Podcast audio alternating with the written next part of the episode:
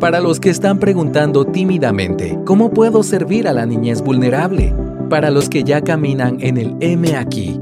Para los que están a punto de empezar o quienes llevan una vida en esta trinchera. Para el cristiano con hambre y sed de justicia. Todos sean bienvenidos a otra edición de Religión Pura, el podcast de Alianza Cristiana para los Huérfanos, Evangelio, Familia, Iglesia y Sociedad. Bueno, bienvenidos. De verdad es un gusto para todos los que hemos colaborado para traer este programa eh, en línea para platicar acerca de la iglesia del vulnerable. El año pasado hicimos una serie que fue, creo yo, para bendición de la audiencia y estamos agradecidos con Dios por la tecnología que nos permite estos días. Vamos a empezar esta conversación que inicia una serie acerca del diseño de Dios. El diseño de Dios en, en particular acerca de cómo la iglesia está diseñada por Dios para cuidar al más débil, al vulnerable. ¿Por qué? Porque la iglesia refleja su carácter. Y nos vamos a basar en el libro de Efesios. Entonces, hoy vamos a ver, y solo para dar un contexto general, el libro de Efesios eh, presenta teológicamente el plan de la unidad de Dios y cómo la iglesia, cómo su pueblo, su cuerpo, es la encarnación de esa unidad del corazón de Él. Entonces, vamos a leer en Efesios 1, versículos del 3 en adelante. Dice así. Bendito sea el Dios y Padre de nuestro Señor Jesucristo, que nos ha bendecido con toda bendición espiritual en los lugares celestiales en Cristo, porque Dios nos escogió en Cristo antes de la fundación del mundo para que fuéramos santos y sin mancha delante de Él. En amor nos predestinó para, para adopción como hijos para sí, mediante Jesucristo, conforme a la buena intención de su voluntad, para alabanza de la gloria de su gracia que gratuitamente ha impartido sobre nosotros en el amado. Mi nombre es Aisha de López y yo soy parte de la Alianza Cristiana para los Huérfanos. Estoy en la ciudad de Guatemala y estoy súper bien acompañada. Por razones de fuerza mayor, el pastor Nicolás no ha podido estar con nosotros. Él está en Bogotá y tuvo un inconveniente que suelen pasar en la vida, pero sabemos que Dios tiene planes de bien para esta tarde y entonces está con nosotros David Riaño desde también Colombia. No crean que siempre logramos conseguir a quien entre al equipo del mismo país, pero esta ocasión así fue. Así que David, estamos felices de poder platicar contigo. Y también el pastor Eval, él también está aquí de mi paisano en la ciudad de Guatemala. Y estoy súper feliz de que varones de Dios estén dispuestos a tener estas conversaciones desde un corazón eh, de varón y de un corazón pastoral, un, corazón paternal y también como hijos. Entonces, ¿por qué no comenzamos esta, esta conversación? Primero me gustaría que Eva y, David en 10 segundos se presente cada uno qué hacen y en dónde están colocados ministerialmente en sus ciudades. Podemos empezar con Eva. Ok, de acuerdo. Hola, ¿qué tal? Gusto de saludarlos a todos. Es un privilegio estar aquí. Eh, mi nombre es Eva Marroquín, soy pastor en una iglesia en Zona 6, Sembradores de Vida. hemos estado trabajando en, Zona 6 y Zona 2 ya por, por más o menos 15 años y también eh, dirijo una organización que trabaja con niñez en riesgo también desde hace 14, 15 años. Entonces, estoy casado, tengo una esposa preciosa que seguramente me está viendo y desde aquí a la par, entonces tengo que echarle todas las flores del mundo y tengo cuatro hijos preciosos también, em, tres hijas y un hijo varón, así que a eso me dedico y eso hago. Es un gusto acompañarlos y estoy muy, muy emocionado por esta conversación. Gracias por sacar tiempo, Eva, para estar y para aportar y para dejar este recurso disponible. Y David, bienvenido. Muchas gracias, Aisha. como dice Ewald, realmente es un privilegio estar acá con, ustedes y tener este tiempo tan maravilloso de comunión. Ah, mi nombre es David Riaño, como ya Aisha lo dijo, estoy ubicado en Colombia, en una ciudad que se llama Chía, muy cerca de Bogotá, la capital. y yo hago parte del ministerio Lifeline Children Services. Es un ministerio que se dedica a apoyar a las iglesias locales en su labor de cuidado al vulnerable. Y bueno, es un, es, es un gozo estar aquí con ustedes y también tengo a mi esposa aquí al lado escuchándome, entonces también es una mujer maravillosa y también le echo todas las flores así como Ewald. No tengo hijos, pero en el tiempo del Señor le pido a toda la audiencia que ore por ello. Amén. De verdad, muchas gracias. Eh, y queremos empezar de verdad diciendo que somos parte del cuerpo, que estamos activos en nuestras comunidades, no solamente tenemos un lugar como eh, en una plataforma para poder hablar de las cosas, sino que estamos viendo al Señor caminar fielmente y sobre todo somos aprendices. Somos, estamos eh, a base de error caminando de pequeña obediencia en pequeña obediencia en pos del Señor. Y mm, yo quisiera empezar preguntándoles ¿Cuáles creen ustedes que son los tabúes más frecuentes o qué ustedes han visto en sus comunidades, en su contexto, acerca de la adopción, el cuidado vulnerable, etcétera? Quizás tabúes y también un poco de clichés.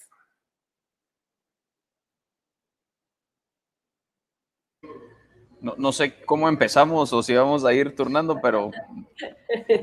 Eval. Eh, hay, yo creo que hay un montón de malas concepciones eh, y, malas enseñanzas que tenemos acerca del cuidado vulnerable. Yo he escuchado desde iglesias en donde estuve hasta iglesias en las que he estado, digamos, eh, quizá predicando, platicando o conozco a personas que, por ejemplo, eh, dicen el cuidado para los necesitados no es para todas las iglesias, por ejemplo, mm. no es para la mía porque no en mi iglesia no hay esa necesidad que hay en la tuya, yo mm.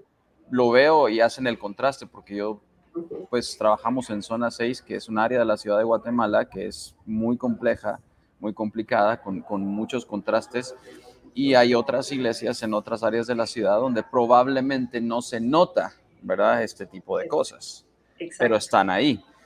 Eh, digamos, en cuanto a, cómo iglesias, luego he escuchado toda clase de, excusas de creyentes, ¿verdad? Decir, miren, esto no me corresponde a mí, el Señor ya predestinó, predestinó la salvación para todos, no tengo nada que hacer en el cuidado al vulnerable ni a nada. Eh, y precisamente este pasaje le bota todo, ¿verdad? Lo que vamos a ver hoy, pero, pero más o menos es lo que he escuchado y lo triste que es ver la situación de algunas iglesias que descuidan eh, eh, y que y aún iglesias que están en comunidades donde hay necesidad, pero creo que son ciegas o ignoran lo que está alrededor, ¿verdad? No conocen su comunidad. Entonces, eh, por ahí comienzan algunas de esas. ¿Tú crees, Eval, que hay una, una distorsión de la realidad o una negación incluso de la realidad del contexto? ¿O yo me atrevo a pensar que hay una en base a una mala enseñanza, una mala teología, unos púlpitos no muy sanos, viene también una práctica que evade estas realidades o las quiere negar. ¿Cómo verías tú esa relación? Yo, yo creo que es negación eh, por, por varias razones. Por mala enseñanza, porque cuando, cuando la enseñanza está centrada en hacer crecer al individuo, ¿verdad? A toda costa, sin, sin ver la comunidad alrededor, eh, es, eso, eso genera que la iglesia, que la iglesia ignore la realidad que tiene. En Guatemala, y yo creo que en muchas ciudades de Latinoamérica es igual, tenemos eh, las zonas más exclusivas y a cinco minutos de cualquiera de esas hay unos contrastes terribles. Entonces no podemos ignorar esa realidad. Pero también creo que es parte, eh, es un poco de comodidad quizá de los pastores de, de no querer ver y salir, ¿verdad? Y, y es la iglesia trabaja y genera para sí misma, para sostenerse, pero nunca para, para, verla, para salir afuera y ver la, la realidad que hay, porque implica ciertos sacrificios de, de, parte del pastor y de la comunidad. Wow. David, ¿tú qué has encontrado? Porque tú estás trabajando en una agencia básicamente misionera porque al, darle soporte a las comunidades vulnerables a través de la iglesia local, dan soporte a familias adoptivas o papás interesados en adoptar internacionalmente, y tú ves esas conexiones y todo, ¿has oído como yo que dicen, ay, qué lindo tu llamado, wow, ese es un llamado como tan exclusivo de gente extraordinaria como tú, como quien dice, yo no, pero felicidades por ti? ¿Has oído cosas por el estilo? Aisha, es mucho más común de lo que, de lo que pensamos, está en, todo lugar. Y yo creo que la razón por la que la gente cree que no tiene que ver con ello es, es que ven el, el cuidado de los vulnerables como una labor social. Aquí en, mm. Latinoamérica se asocia mucho el cuidado a los más necesitados con algo que se llamaba el evangelio social. Y mm. es pensar que la labor del evangelio es transformar el mundo, las personas, desde su situación sociopolítica o socioeconómica, sociohistórica. y, claro, obviamente ese evangelio lo que hace es quitarle el, lugar al verdadero evangelio. El verdadero mm. evangelio no está para, para transformar la sociedad, por lo menos no definitivamente en esta era, sino que el Señor va a transformar toda la sociedad de manera definitiva en su venida.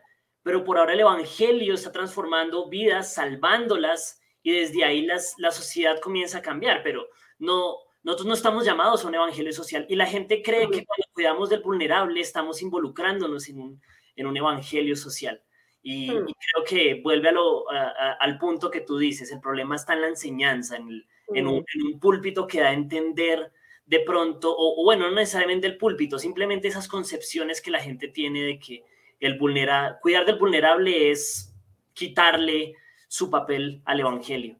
Wow, yo creo que es una combinación, ¿no creen? Como de, de esto que acabas de decir, mezclado con, que dicho sea de paso, yo como mamá adoptiva, como mamá, que fue mamá por biología y por medio de la adopción adoptiva para entender cómo sucedió, ¿verdad? Pero mamá por este punto y voluntaria en Alianza Cristiana para los Huérfanos, nos hemos propuesto escuchar la voz del adoptado y jóvenes adultos que fueron adoptados y cuánto daño hace cuando activamos desde ese mal entendimiento.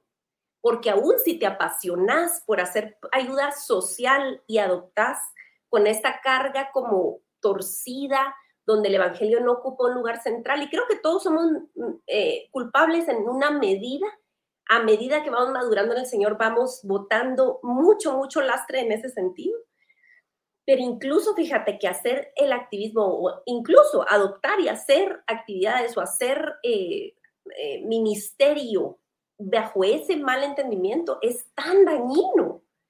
No te puedo decir cuántos muchachos eh, y adultos que fueron adoptados han sufrido las consecuencias de llegar así, ¿verdad? Es, es como muy tremendo. Y por el otro lado, simplemente decir, como Eval decía, ese no es nuestro llamado, ¿verdad? ¿Cómo es que Efesios, en esta porción que estamos enfocándonos hoy, desmantela este tabú? A ver, aquí dense gusto, señores teólogos pastores.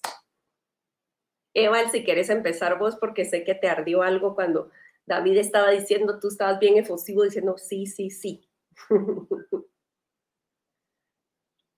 Sí, no, es que esto, sí, muchas, muchas de las malas enseñanzas vienen por ese mal entendimiento y, precisamente ese comentario, no, ese es, ese es eh, activismo social, la iglesia no debería hacer eso porque debería enfocarse en las cuestiones espirituales, porque la iglesia le compete solo lo espiritual, ha hecho que seamos negligentes con las cuestiones prácticas. ¿Verdad? Porque al final el pasaje que vamos a, que, que estamos estudiando es una realidad teológica tan profunda, pero que tiene implicaciones prácticas, tan prácticas que vienen a la tierra. Eh, eh, entonces, yo creo que lo he escuchado en muchos, en, muchos lugares eh, y en muchas personas y, me enoja, digamos, me, arde, como, como, como, como decimos aquí, me arde la sangre, me hierve.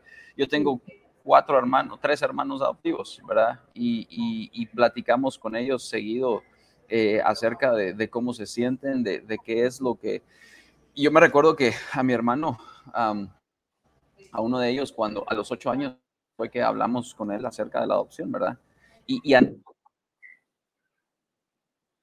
eh, antes de poder hablar con él, eh, teníamos muy malas concepciones acerca de, la mm. crianza, acerca de, su lugar en la casa, y no fue hasta que logramos romper esas barreras, eh, mm. entendiendo la adopción en Cristo, ¿verdad? Entonces, yo creo que, primero, otra mala concepción es creer que la salvación y la adopción son un plan secundario del mm. Señor, ¿verdad? Por, ahí, por ahí comienza, pero, pero todo este pasaje que es precisamente una canción de adoración, dice, bendito sea el Señor y Padre de nuestro Señor Jesucristo, que nos bendijo con toda bendición espiritual y comienza con un entendimiento de un Dios que está en armonía, un Dios que es trino, ¿verdad? Que está en armonía y por ahí comienza. La idea de un Dios en comunidad, en Trinidad, que, que, de su amor derrama y rebalsa sus bendiciones para nosotros y lo hace a través de la adopción, ¿verdad?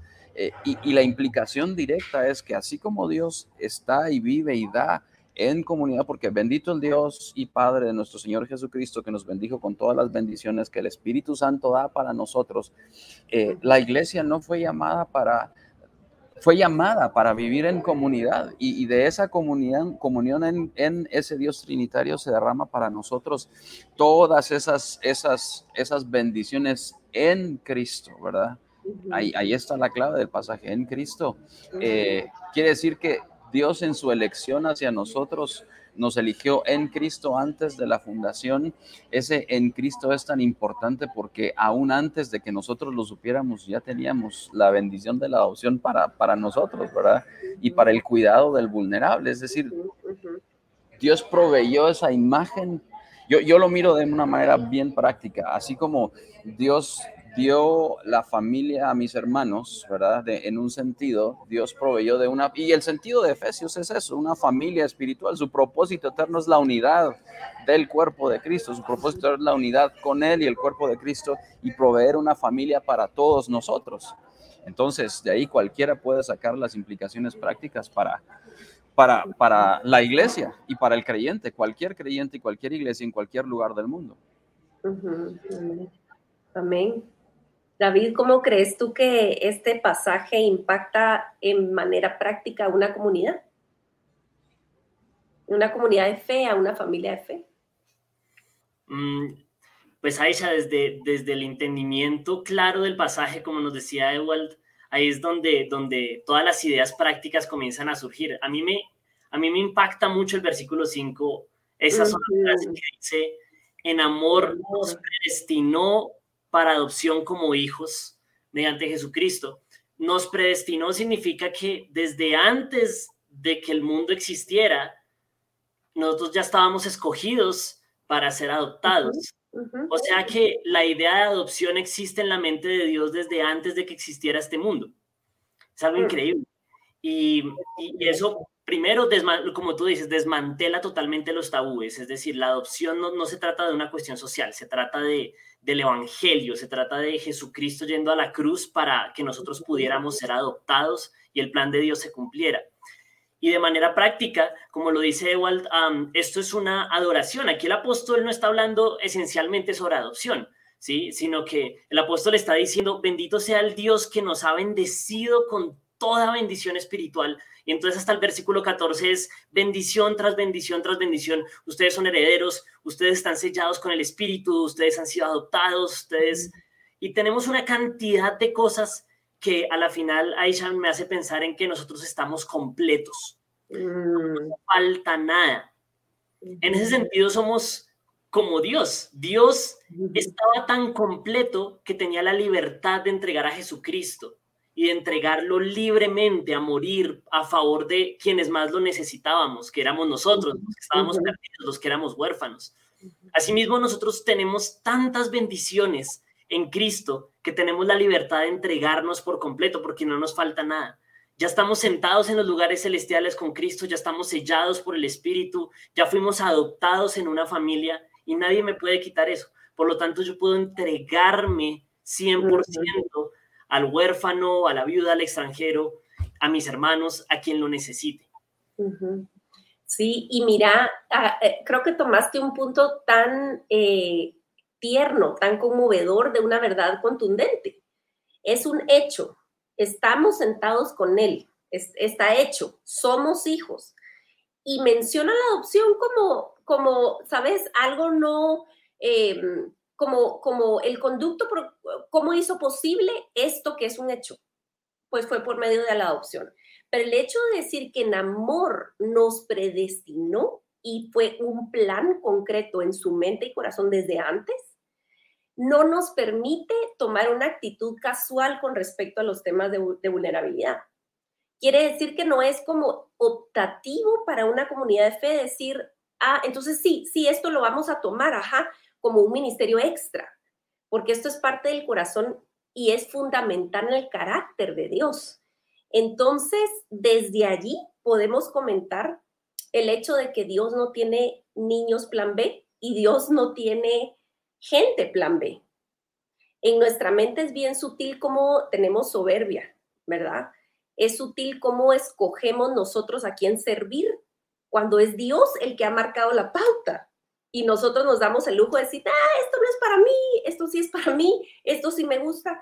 Y por supuesto que Dios usa diferentes talentos y diferentes habilidades para poder nutrir su reino, pero al final de cuentas, servir al vulnerable y dar nuestra vida en rescate por nuestros hermanos, sea en la manera que sea, tiene que ser una realidad. Entonces, eh, digamos, ¿cómo, cómo ustedes miran eh, que esto da fuerza a, un ministerio o a un, o a un líder incluso, que quizás nos está viendo y está algo desanimado, pensando, mm, esto tal vez es algo secundario y estoy como siendo en mi, en mi congregación o lo que sea. Eh, Eval, ¿qué, ¿qué piensas tú al respecto? Yo creo que cuando, cuando, cuando vemos las, las a, mí me conmueve recordar y, y, profundamente me conmueve recordar estas verdades que hablamos, o sea, entender que en Cristo yo ahora soy lo, lo que fui elegido para hacer desde la eternidad y ahora lo puedo vivir. Eh, mm. Me llena de un sentido de, de querer hacer lo mismo por mis hermanos, porque entre todas las personas que conozco, van a haber muchos que son elegidos y que yo tengo que ir a, yo no los puedo rescatar, pero puedo ir a anunciar esas virtudes. Eh, y, es, cambia el ser cristiano fundamentalmente, cambia el entendimiento del ser y el hacer cristiano, ¿verdad? Porque ya no hago solo porque tengo que cumplir una serie de cosas, sino hago esencialmente porque la motivación principal es la adoración que, y el agradecimiento profundo que tengo hacia Cristo. Eh, que yo pueda llamar hermano a alguien que no es de mi sangre y lo pueda amar de esa manera. Y, no solo, digamos, en la adopción como mis hermanos adoptivos, ¿verdad? Sino que los puedo llamar hermanos en Cristo, que aún desde antes de la eternidad yo ya estaba unido a ellos en Cristo. Me, asombra y, yo, yo, solo quiero seguir. Así. Entonces, le da una fortaleza al, al, ministro, al pastor, a quien está trabajando, al líder, porque sabe que está haciendo lo que fue llamado a hacer desde antes de la fundación del mundo. No hay, mayor motivación que esa. Ajá, te da descanso y libertad. Así es. A veces como que nos atribuimos, sí nos tenemos en alta estima ustedes, este, la verdad es que los humanos somos muy, muy fácilmente engañados por nuestro corazón y parte del engaño es que nos ponemos en pedestales mm, muy rápidamente y realmente eh, se nos olvida que nosotros somos vulnerables. O sea, sin Cristo estamos totalmente desnudos y huérfanos. Y de alguna manera lo olvidamos y entonces nos ponemos en algún tipo de, no sé, pasamos como una amnesia, ¿verdad? Y, sabes, Eval, eh, antes de que David continúe, quiero decirte algo que noté este fin de semana y es algo muy eh, fuerte en, mi corazón y gracias por traerlo a colación. Me voy a meter a un callejón de las trompadas, pero ya tengo práctica, así que vamos juntos, ok. Miren, yo no sé en los demás países de Latinoamérica, pero percibo que Latinoamérica se caracteriza mucho por idolatrar a la familia, la familia de sangre. Y entonces, dichos como la, no hay nada tan fuerte como la sangre, la sangre llama, familia es familia, lo primero es la familia. Y entiendo, y en estos tiempos donde se, quiere atacar a la familia, decir algo así, en el contexto cristiano evangélico, me estoy probablemente metiendo a un lío, pero quiero dar a entender algo. La escritura nos reorganiza las prioridades y los afectos. Y si nosotros estamos en la palabra, hemos llegado a entender que familia tiene que ver todo con la sangre de Cristo y muy poco con nuestra sangre, nuestra propia sangre. Y, cuando nosotros... Ajá, dale, dale, dale. No, yo les quiero contar algo bien rapidito. Eh, mi hermano, mi hermano, el, el, número cuatro, porque somos tantos que vamos por número, entonces no, no porque sea ninguno mejor que otro, sino porque así en ese orden aparecimos. El número cuatro, eh, mi hermano, eh, él, él eh, se casó y tiene una bebé. Y entonces mi hermano no lleva mi apellido, no lleva el mismo apellido. Y para él era un pesar que, que, que, no llevara el apellido de mi papá, ¿verdad? Porque mi papá y mi mamá lo criaron y no lleva, no lleva el apellido. Y entonces eh, llamó a mi, a mi papá llorando y le dijo, mira, estoy por inscribir a mi hija y no puedo ponerle tu apellido. Y llorando, papá, discúlpame, le decía, amigo, no, no te preocupes, si lo que nos une es la sangre y la sangre de Cristo. Bueno, y pasó, eh, hablamos con él y, y, luego tenía que ir a sacarle un examen de sangre, ¿verdad? Eh, y entonces, cuando fue, llamó a mi papá corriendo y le dijo, papá, mira, qué tipo de sangre sos y le dijo, ¿verdad? El tipo de sangre de su hija y la de mi papá son los únicos que tienen el mismo tipo de sangre. Y mi papá se puso a llorar y mi hermano le dijo, mira, seguramente es tu nieta porque seguramente Dios les puso el mismo tipo de sangre. Pero, y mi papá le dijo, mi hijo, en Cristo, la sangre de Cristo nos ha unido mucho más de lo que tú te puedes imaginar. Entonces, la filiación de sangre es mucho más, va más allá porque Cristo nos hace. Entonces ahí se rompen todos esos estereotipos. Completamente. Y quiero extender esto porque hay gente que tal vez todavía nos está viendo y dice, no, ay, qué lindo los hermanos, sí, pues lo de la adopción no es para mí, lo del acogimiento temporal no es para mí, esos ministerios extremos no son para mí. Ok, ¿qué tal los solteros en tu congregación? Porque si en tu mesa no hay un lugar extra para la hermana que entra sola al servicio y se va sola, para el muchacho que llega solito en moto y se va solito y tú no pasas de decirle buenos días y buenas tardes, ahí también estás negando esto que estamos hablando. O sea, cuando, cuando tú has entendido que en amor nos predestinó para ser adoptados y no se refiere simplemente de nosotros hacia Él, sino de nosotros con nuestros prójimos, ¿verdad? Todo cambia, ¿verdad? E, es decir, la adopción no es plan B y no solamente se refiere a gente como la familia de Evan o como la mía o como lo que David mira a diario en el Ministerio de Lifeline. O sea, no, es acerca de cualquier cristiano común y corriente, mortal, con todas las debilidades del caso, que puede abrir su casa, su cocina, su un rato en el teléfono con el soltero para chequear cómo estás, cómo llegaste a tu casa, qué sé yo. David, ¿qué pensás tú de eso? Aisha, yo creo que nuevamente el pasaje nos da, como tú dices, pista para entender de qué se trata la adopción. Voy a dar el atrevimiento nuevamente de leer en los versículos 5 y 6. Mira, en amor nos predestinó para adopción como hijos para sí mediante Jesucristo, conforme a la buena intención de su voluntad. Ojo a esto, para alabanza de la gloria de su gracia. El, el mm. objetivo por el cual Él adopta a un pueblo y lo hace parte de su familia es para la gloria de su gracia, para exaltar ese carácter que está en su corazón. Y, yo creo que no podemos hablar de un cristiano que no tenga que ver nada con la gloria de Dios. Eso es, mm. eso, eso es una contradicción absoluta. El cristiano existe para dar gloria a Dios. Por eso, ahorita que, que hablábamos sobre el, e, este ministro o este líder que está desanimado, pues el, el Señor llamó a cada uno de los ministros a darle gloria. Y, así, y así no tenga, parezca no tener sentido en algún momento, a veces la gente no se anime a buscar formas de servir a los vulnerables. el ministro que trabaja en pro de esto ah, sabe que está buscando la alabanza y la gloria de Dios. Amén. y, y, toda la adopción, además, en el libro de Efesios se trata de eso. Mira, si, si nos vamos al capítulo 2, eh, él, se refiere, Pablo se refiere a nosotros como aquellos que estaban muertos en sus delitos y pecados, ahí en el versículo 1 del capítulo 2. La adopción es eso, es traerlos a la vida.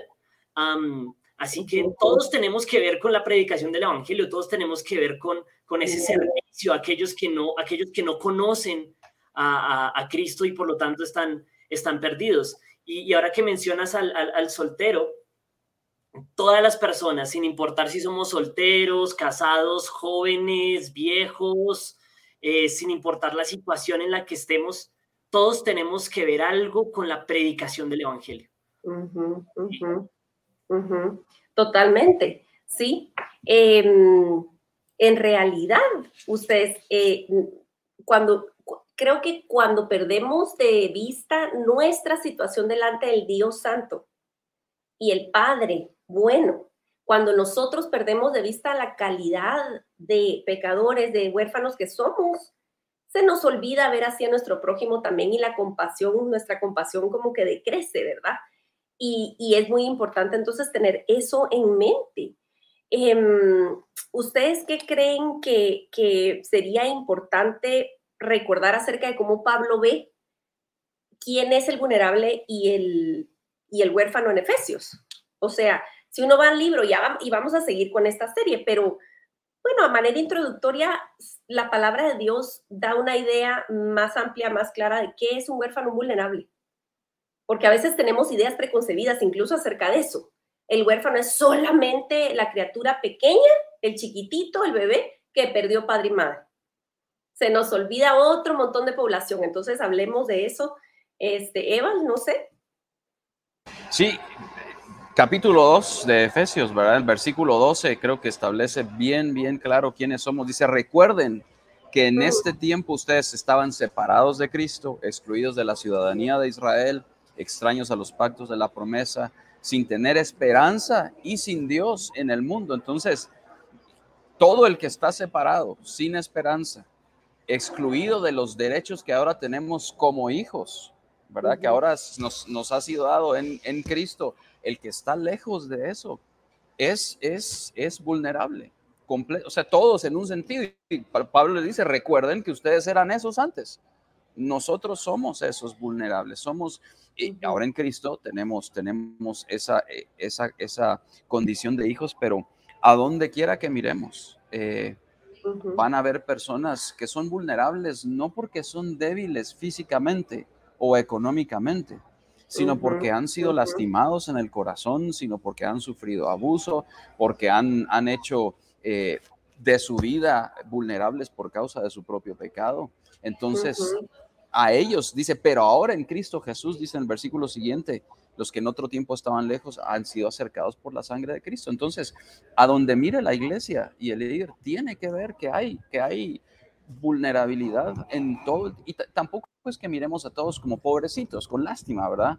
Sino es entender la condición real de quiénes somos y quién es ese Dios. Y a mí me parece tan, tan fascinante también que cuando dicen en el, en el versículo 5, que era lo que decía David, habiéndonos predestinado, y la, la palabra predestinación es predestino, es fijar un rumbo antes de, y, para el que no entienda que la, que la adopción, que el cuidado vulnerable es esencial aquí, es Dios fijó un rumbo para que para sus hijos, para, para llegar a Cristo, en Cristo fijó un rumbo para que camináramos en él, para que nos diera una nueva condición y el trabajo del pastor es, es lo mismo, seguir fijando el rumbo que ya Dios estableció, enseñarles a Cristo, porque hacia él vamos.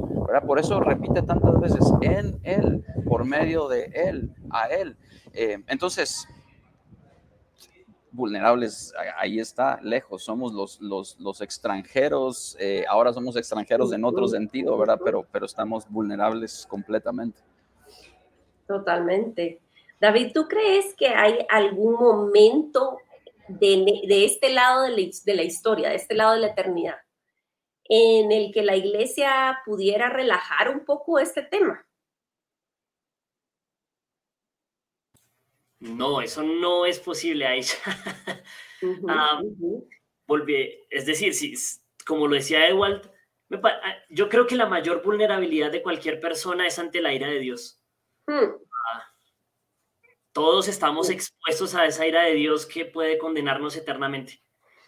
Y hasta que no entendamos eso, no, nos damos, no nos daremos cuenta de la importancia de trabajar con aquellos que son huérfanos, primero espirituales. Y ahora, como, decía, como lo decía igual, no se trata de que todos son un montón de pobrecitos, pero cuando un niño está en una situación de crisis familiar o cuando está en una institución, sus posibilidades de escuchar el Evangelio son todavía menores.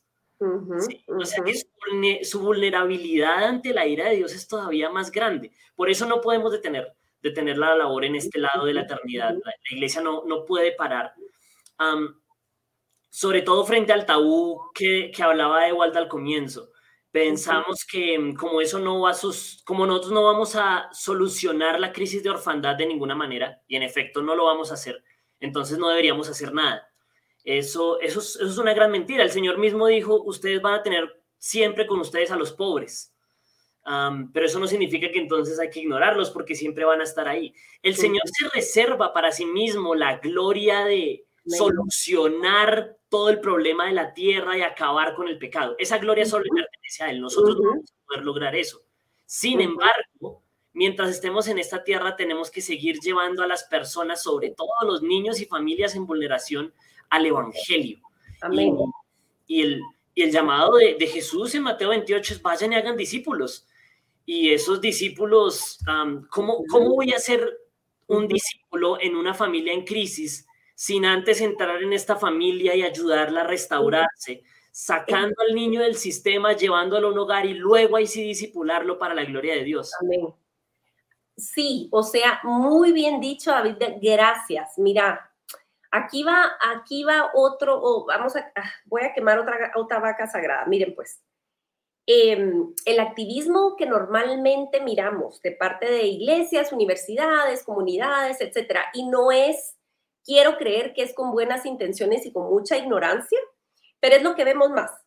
Grupos de iglesias y estas comunidades que llegan a un orfanato a llevar una tarde alegre para los niños, hacen una obra de teatro, alguna cosa evangelística, llevan alabanza y le predican a los niños y hacen un llamado al arrepentimiento y el niño está oyendo lo mismo como por quinta vez en el mismo sábado y preguntamos por qué están apáticos, pero no hay una conexión, ni un sacrificio, ni una disposición de entablar una comunión con esta criatura de largo plazo.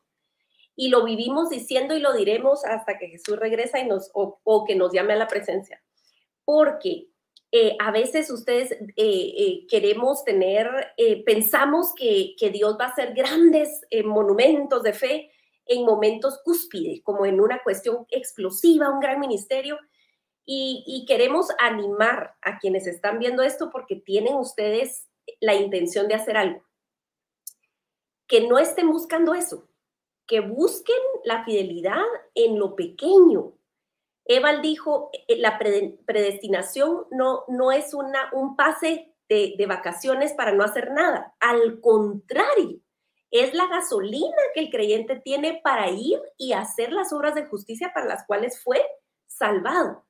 Ya está trazado el camino, es cuestión de obedecer, pero créanme que meternos a, a, entablar relación con el vulnerable, aceptar nuestra vulnerabilidad y caminar con el vulnerable no es una línea recta.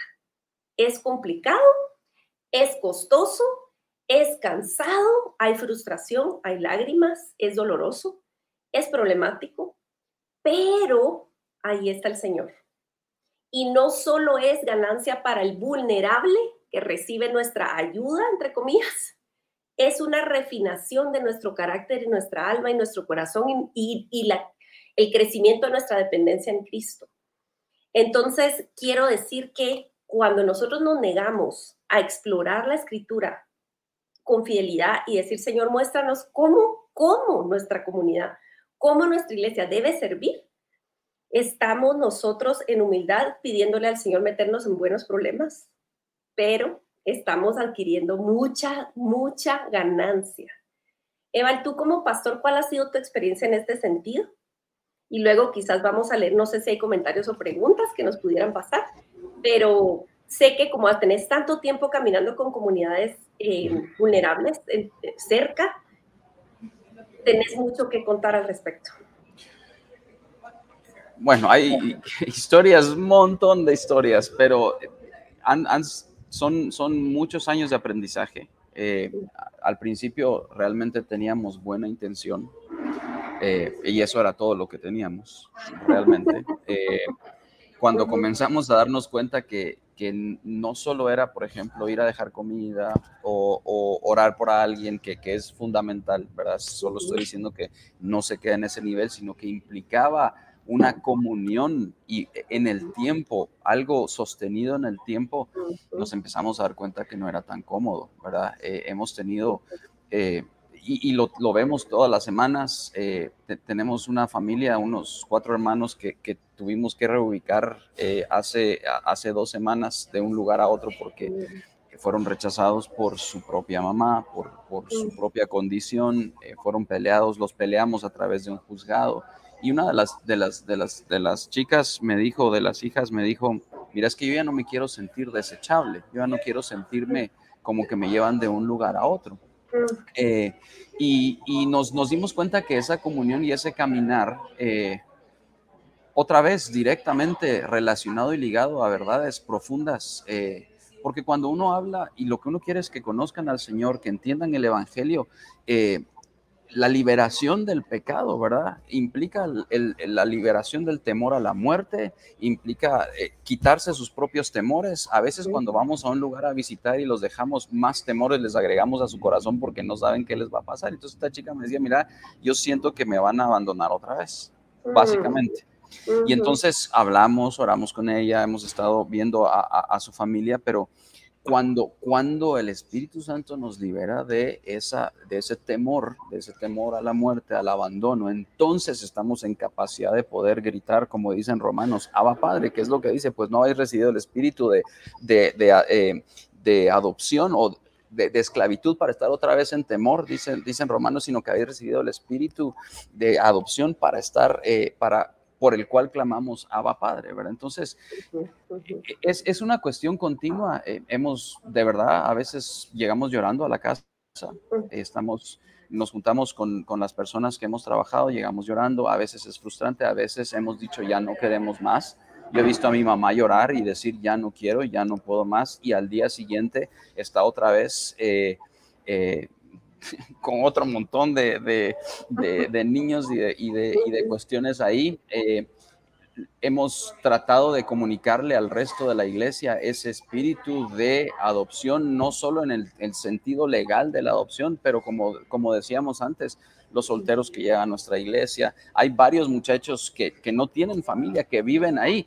Lo, que pasa es que queremos cambiarlos inmediatamente y, y aprendimos que en lugar de, esperar ese cambio repentino que probablemente no va a llegar como esperamos, empezamos a celebrar las pequeñas victorias que el Señor les da a ellos, ¿verdad? Y, celebramos cada vez que me dicen, mira, conseguí trabajo, mira, eh, me fui a comprar una camisa, mira, eh, estoy estudiando. Esas son cosas que celebramos, pero enormemente, porque entendemos que el camino va a ser largo. ¿verdad?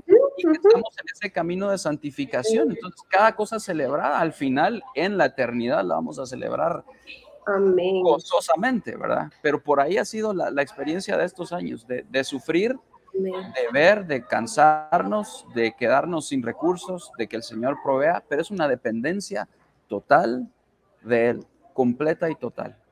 No hay otra, no, vamos, no, hay otra, no hay otra forma, ¿verdad? Totalmente. Gracias, Eval, por compartir esas luchas, porque me temo que en el afán de reclutar gente por la causa, a veces pintamos rosada la cosa y damos el lado como más romántico del Evangelio y de, rescatar y de no sé qué. Y realmente ustedes, o sea, de verdad, nosotros en el grupo adoptivo de en el grupo de apoyo para familias adoptivas, damos lugar y incluso animamos a la gente a ventilar estos dolores, porque hay muchos, muchas dudas, mucha confusión y cuánto pecado se revela en nuestros corazones a través de este trabajo y de esta maternidad o paternidad como Dios nos haya llamado.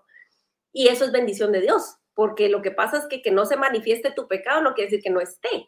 Y eso viene en el roce del trabajo que Dios nos manda hacer, ¿verdad? Como sea que Dios nos está mandando. Entonces, eh, Vamos a ir con el comentario, la pregunta que, apareció por ahí y tal vez David, tú haces allí la respuesta a la, a la pregunta. Dice, ¿qué consejo darían a una congregación pequeña y nueva que quiere poner en práctica abrazar a los más vulnerables? Excelente pregunta. Yo creo que es, es la pregunta clave por la que todas las iglesias deberían comenzar y antes que nada, Jessica, es realmente loable que estés aquí escuchando esto y, y, súper importante a, a, pesar de que no, no parezca que un ministerio se vaya a construir pues de un momento a otro, vale mucho la pena que estés acá. se me ocurren varias cosas. La primera, comenzar a pensar en una cultura de cuidado al vulnerable antes de eh, pensar específicamente en las acciones. Es decir, eh, el abrazar a los vulnerables no comienza necesariamente con la familia, primera familia que adopta o que hace acogida temporal. Creo que comienza con un montón de creyentes entendiendo la, realidad del cuidado al huérfano y al vulnerable. Es, un grupo de gente que, entiende esto y que lo lleva al corazón. lo segundo está totalmente conectado con lo primero y es comenzar desde las escrituras. A veces como, como lo dijimos desde el comienzo, mucho, muchos de los errores que, que, se, que se cometen en este contexto es por falta de un entendimiento claro de lo que dice la palabra. lo que hay que comenzar a hacer es discutir sobre lo que dice la escritura. La escritura habla sobre el cuidado al huérfano de, de principio a fin. Está en varios momentos de la ley, comienza en Éxodo, se ve claro en Deuteronomio, están los profetas, está allí en Malaquías, está en Isaías, en el Nuevo Testamento lo estamos viendo en Efesios, está en Santiago, está en todo lugar. Así que hay que ir a las escrituras a ver qué nos dicen al respecto. Y lo tercero que yo diría ah, para esta congregación pequeña es ver desde su situación actual cómo pueden servir a otros. Hay veces que personas dicen, no, pues que yo ni siquiera estoy casado, que puedo pensar en la adopción. Mm. No, hay mucho que hacer. es, interesante, algo que hemos visto en las, en las iglesias que, que hemos trabajado aquí en Colombia es muchas personas ven la oportunidad de servicio cuando hay otras familias en su iglesia que de pronto están en la primera línea, por decirlo de alguna manera, que han adoptado, que están haciendo acogida temporal. Yo puedo servir al huérfano y al vulnerable de una manera indirecta, puedo ir a llevarle una comida a esta familia si lo necesita. Porque de pronto no tienen tiempo, necesitan más tiempo para compartir con su niño adoptado o necesitan que ore, que yo sea un guerrero allí detrás de ellos en oración todo el tiempo, que les ayude si necesitan hacer diligencias fuera de la casa y necesitan más tiempo con los niños en casa, yo puedo hacer las diligencias. Es, es servir desde donde estamos, desde nuestra soltería, desde nuestra juventud o vejez, desde nuestro matrimonio con sin hijos o con siete hijos, no importa, todos el Señor nos ha dado una manera de servir y creo que, creo que eso nos puede ayudar a, comenzar. Excelente, estoy súper de acuerdo. Dice Mayra Estrada, pero para mi percepción y mis vivencias es tan difícil hacerlo por las leyes, las reglas de los centros y mucho más que no permite tener una conexión con los huérfanos. Eh, yo quiero aportar un poquito aquí y luego ustedes, Eva y David, completan. Eh, mira, nosotros hemos visto tanto eh, y comprendemos esta frustración, entendemos los límites y más después de la pandemia, pues quizás se puso un poco más cerrado el asunto. Pero te quiero animar y considerar que no solamente teniendo contacto con los niños es la manera ideal de servir. Incluso quiero atreverme a decir que en la mayoría de los casos tener contacto con los niños menores de 12 años no es lo más sabio si no vas a tener una relación estable y de largo plazo. Porque lo que Eva le acaba de decir, yo no quiero sentirme desechable, dijo esta chica, y ella tiene palabras para expresarlo. Todos los niños que están en institucionalizados comparten ese sentimiento aunque no lo puedan expresar. Ningún niño quiere sentirse desechable, ningún niño quiere sentir que hoy veniste le diste un regalito o un dulce o, un pastel o lo que sea y, no, y no vas a regresar. Entonces, o incluso si tu intención es de hacer una mentoría, gloria a Dios, pero incluso los tropiezos no se pierden de vista de la vista de Dios. Dios es soberano incluso en esos asuntos. Em, ¿Cómo dirían ustedes dos, Evan y David, que podemos navegar estas dificultades en nuestros países em, por las leyes o impedimentos que tienen la gente común y corriente, cristianos, grupos para llegar y realmente eh, mostrar interés y conexión con los niños huérfanos? Yo entiendo esa frustración porque la vemos constantemente cada vez que vamos a PGN, que es el, órgano que se encarga de la protección de aquí, de, la niñez, que tiene a su cargo eso, eh, o cada vez que tenemos que hacer una denuncia sobre abuso, o cada vez que tenemos que llevar a un chico a una chica a un examen médico, cada vez que tenemos que visitar incluso a alguien en un, en un, en un centro donde está, donde está, eh, lo ubicaron. Eh, no, nos, e, es, es, dificilísimo y es frustrante, porque primero, la, primera frustración que encontramos es que no conocíamos nuestro propio sistema legal. Eh, y tristemente, como iglesias, hay, hay, muchas iglesias que no conocen su sistema de protección a la niñez o como se llame en el país en el que están. Eh, entonces empezamos a informarnos, a buscar ayuda, a buscar, eh, y por ahí estas plataformas han sido, pero indispensables para nosotros en, ir conociendo y personas que, mm. nos han ido apoyando y, enseñando. Conocer eh, las, lo bueno y las fallas del sistema es bien importante, no para aprovecharse de ellas, sino porque también conociendo, el Señor va abriendo otras puertas de, e incluso usa personas para ayudar a cambiar estas mismas fallas que vemos. Así que no es solo un idealismo decir, ah, yo voy a cambiar el sistema de protección. Eso requiere, requiere de la ayuda de la iglesia completa y de la sociedad completa es, y, muy largo. Pero saber de, primera mano que me voy a encontrar con esas cosas eh, y, que luego sí puedo hacer algunas cosas para cambiar. Eh, porque aunque el sistema tenga fallas, digamos, tiene, cosas que me permiten ir. Los hogares, los, los hogares donde hay niños, niñas, adolescentes, están en muchos asuntos desesperados por algún tipo de ayuda y por algún tipo de guianza también.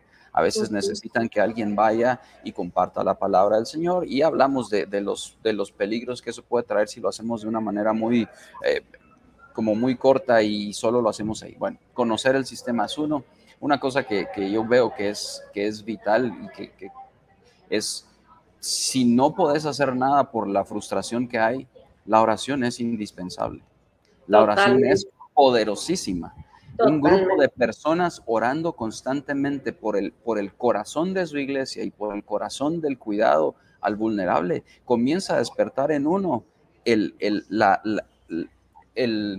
la sensibilidad y, abre puertas también para ir, para, para, poder hacer ese cuidado. Entonces, no desestimar el poder de la oración porque tiene, tiene esa capacidad de hacer un lugar en donde no encontramos y al final es el Señor el que nos guía a encontrar. De todas maneras, en un lugar como, como Guatemala o cualquier otro país de América Latina donde el número de huérfanos, por ejemplo, o niños que no, no están institucionalizados es, es impresionantemente más grande Quiere decir que hay un montón de, niños y personas que no están en el sistema a las que podemos llegar, ¿verdad? Hay mucho más trabajo, entonces podemos ir a ver también esa necesidad. Eh, creo, que por ahí, por ahí podemos empezar a ver. David, eh, yo estoy de verdad afirmando esto y también quisiera que tú hablaras de no perder de vista a los vulnerables que están ya entre nosotros, porque quizás hay una abuelita que está ya casi al borde de no saber qué hacer para darle comer a los nietos la próxima semana, o una mamá sola, eh, o qué sé yo, qué casos de casos ya en nuestra comunidad que no, es, que no son casos institucionalizados, pero en riesgo. ¿Qué, ¿Qué dirías tú ante la gente que se frustra con el sistema y quiere hacer algo? Ay, Sami, lo, lo primero que se me viene cuando hablamos del, del sistema es el hecho de que tristemente a lo largo de los siglos la iglesia ha perdido ese, esa fama de ser quienes cuidaban del vulnerable. Y antes la teníamos. En el, en el primer siglo, cuando las... ustedes saben que las sociedades antiguas eran muy machistas. Entonces, si una niña nacía, lo que hacían era desecharla. y los cristianos comenzaron a ser reconocidos porque adoptaban niñas. Uh, los, los niños varones eran adoptados porque digamos que había allí una cuestión de descendencia, todo esto, pero las niñas eran desechadas.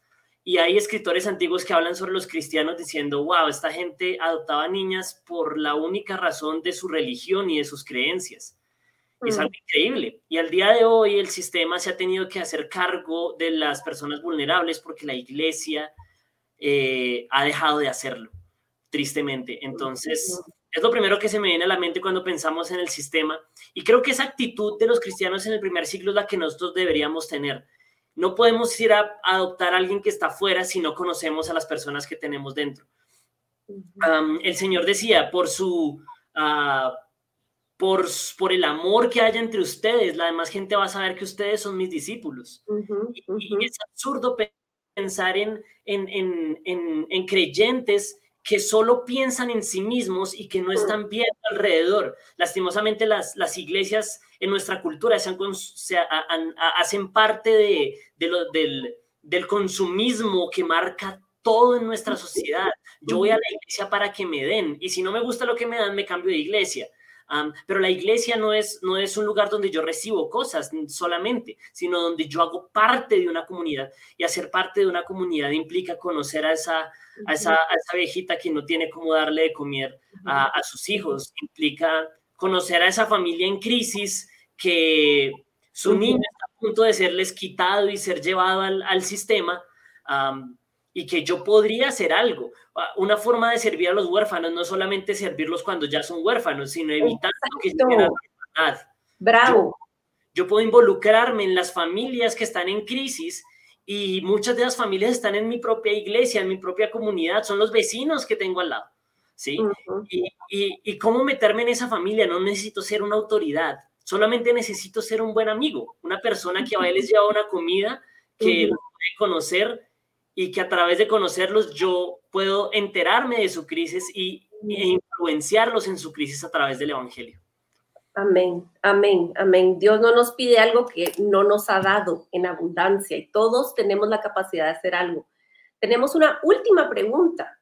¿Cómo afrontar la falta de fe salvadora en alguna persona en vulnerabilidad sin que esto afecte el proceso mismo de adopción? Hmm, qué interesante. Estoy pensando que eh, estamos hablando em, de adopción natural en la familia o cómo entienden ustedes esta pregunta. A ver. No sé, no sé si es, eh, por ejemplo, a la persona que se está adoptando que, no, que no tenga esa fe salvadora y, que las personas que adoptan sí la tengan, que entiendo que podría ser complicado porque porque uno dice, no, no cree lo mismo que yo, no piensa lo mismo que yo, pero en cualquier proceso de adopción, esto es, o sea, el tener cosas, sobre todo si, si, si, el, el, niño, niña o joven que se adopta ya es, ya es mayor, ya trae todo un cúmulo de, de cosas, creencias, ideas, enseñanzas que, que va, van a chocar con lo que normalmente consideramos como el hogar. Ahora, la, la función de cualquier padre en el momento ya la, es, es llevar a sus hijos a Jesucristo. O sea, yo me enfrento con mis propios hijos al, al hecho de que probablemente no todos tienen su fe salvadora todavía y tengo que llevarlos hasta, hasta ese punto. Entonces, yo creo que otra vez implica la enseñanza, el cuidado, el acompañamiento, la oración constante, el presentarles el Evangelio, pero vivir el Evangelio con ellos para que en un momento ellos desarrollen. Otra vez, ¿verdad? Si, si el Señor los eligió para salvación, eh, seguramente nuestro papel va a ser llevarlos hasta ese destino que ya fue fijado antes en Cristo. Entonces tenemos que dejárselos ver claramente a través de nuestras vidas. Eh, creo que ahí e, ese es el, el, papel y la responsabilidad de todos los padres en general, pero sí entiendo que se haga mucho más difícil cuando, cuando un niño viene con trauma, eh, con, con, muchas cosas en el corazón que tienen que, que, tenemos que ir despejando para que puedan ver ese. Y, una cosa que yo he entendido muy claramente es que un papá que está adoptando a veces tiene que demostrarle físicamente o mucho más amor de yo, yo, yo digo mis papás me aman pero pero soy hijo biológico y a veces digo ok no yo sé que me aman y está ahí pero ellos han tenido que desbordarse en actos de amor hacia mis hermanos mucho más sin que eso me afecte a mí entonces a veces requiere ese esfuerzo extra para entender que el amor de Cristo puede salvarlos si los tienen seguros en un hogar, creo yo por ahí. Sí, y recordemos que, miren, a veces tratamos la adopción con un prejuicio medio solapado, y no quiero decir que este sea el caso, solo quiero traerlo a colación, porque ponemos una serie de prerequisitos, de condiciones, de dudas, acerca de el niño o niña o adolescente o lo que sea que estamos adoptando, queremos ciertas garantías para meternos a ese lío, pero cuando quedamos embarazados, mm, no hay garantías, o sea, o sos de los que va a hacerse un, un, examen genético o algo para ver si continúas o no con el embarazo. O sea, si, si estamos hablando de que somos cultura provida, de que esto es comunidad, de que Dios es un Dios del espíritu de adopción, simplemente eh, entendemos, yo como mamá de verdad entiendo los temores y las dudas eh, y, y los asuntos con respecto a la fe, pero no lo separemos tanto de cómo es un proceso biológico, porque al final de cuentas todos estamos destituidos de la gloria de Dios. Romanos 3 es claro en decir que no hay justo ni a uno uno y no adoptas precisamente porque ese niño, esa niña va a llegar a la fe salvadora. Esa es nuestra esperanza. Por supuesto que sí, igual para nuestros hijos biológicos. Pero al final, la salvación es del Señor y nuestro trabajo es obedecer al llamado que Él está haciendo y no sabemos qué tiene pensado Él hacer a través de esa relación, sea lo que sea. Además, la salvación es como eh, cuántas veces en escritura se nos compara al proceso de agricultura, de sembrado. Esto no es un proyecto de colegio donde metes el frijolito en algodón y a la semana ya tiene algún tipo de apariencia cambiada. No, esto es a largo plazo y puede ser que no veas fruto pronto, pero eso no nos compete. Eso no nos compete. Eh, David, ¿quisieras tú terminar con algún pensamiento para gente que nos está eh, escuchando y animar a la iglesia en Latinoamérica? Claro que sí, Aisha. Em, pues Efesios 1, que es, y volviendo a nuestro pasaje base, dice, bendito sea el Dios y Padre de nuestro Señor Jesucristo, que nos ha bendecido con toda bendición espiritual en los lugares celestiales en Cristo. Eh, esa, es, esa es la situación del creyente que nos escucha hoy. Que mm. estamos tan bendecidos, estamos tan completos en Cristo, no nos falta nada, como tú lo decías, es un hecho, yo ya estoy sentado con Cristo. Mi ánimo para la gente que nos escucha es que no nos quedemos con eso solo para nosotros. No podemos estar tan bendecidos de manera tan infinita y guardarnos eso solo para nosotros. esa, esa, esa llenura de tanta gloria y gracia en nuestras vidas debería desbordar en amor para con los demás. Amén. Ese es mi ánimo. Amén, amén. Y bueno, de verdad ha sido un gozo compartir con mis hermanos esta tarde y esperamos servir a muchos a través de esta grabación. Si ustedes lo están viendo, pronto vamos a tenerlo en la plataforma de YouTube eh, para que ustedes puedan compartirlo. Son conversaciones que esperamos lleguen a donde Dios tenga planeado llevarlas. Y nuestra próxima conversación es martes 6 de septiembre, siempre a las 4 horas de la ciudad de Guatemala. Y el siguiente tema, estos títulos están increíbles, ustedes, ¿verdad? La importancia de pastar. Ah, ¿Cómo hablamos de liderazgo y de, de pastoreo? Pero momento, somos primero ovejas. Entonces va a tratarse del rol de los maestros y pastores, pero cómo es que necesitamos alimentarnos, ¿verdad? Entonces, la importancia de pastar martes 6 de septiembre, 4 de la tarde, hora Guatemala. Gracias a todos los que nos acompañaron. Ha sido una bendición enorme. Oramos que esto sirva para muchos y de verdad que rinda fruto en el nombre de Jesús. Gracias, Evan. Gracias, David. Y gracias a todos nuestros amigos que nos acompañan. Que Dios los bendiga y hasta la próxima. Hasta luego. Nos vemos. Chao a todos. Gracias. Adiós. Porque la religión pura y sin mancha delante de nuestro Dios y Padre es esta, visitar a los huérfanos y a las viudas en sus aflicciones y guardarse sin mancha del mundo. Muchas gracias por acompañarnos en otro episodio de Religión Pura. Síguenos en nuestras redes como Alianza Cristiana para los Huérfanos.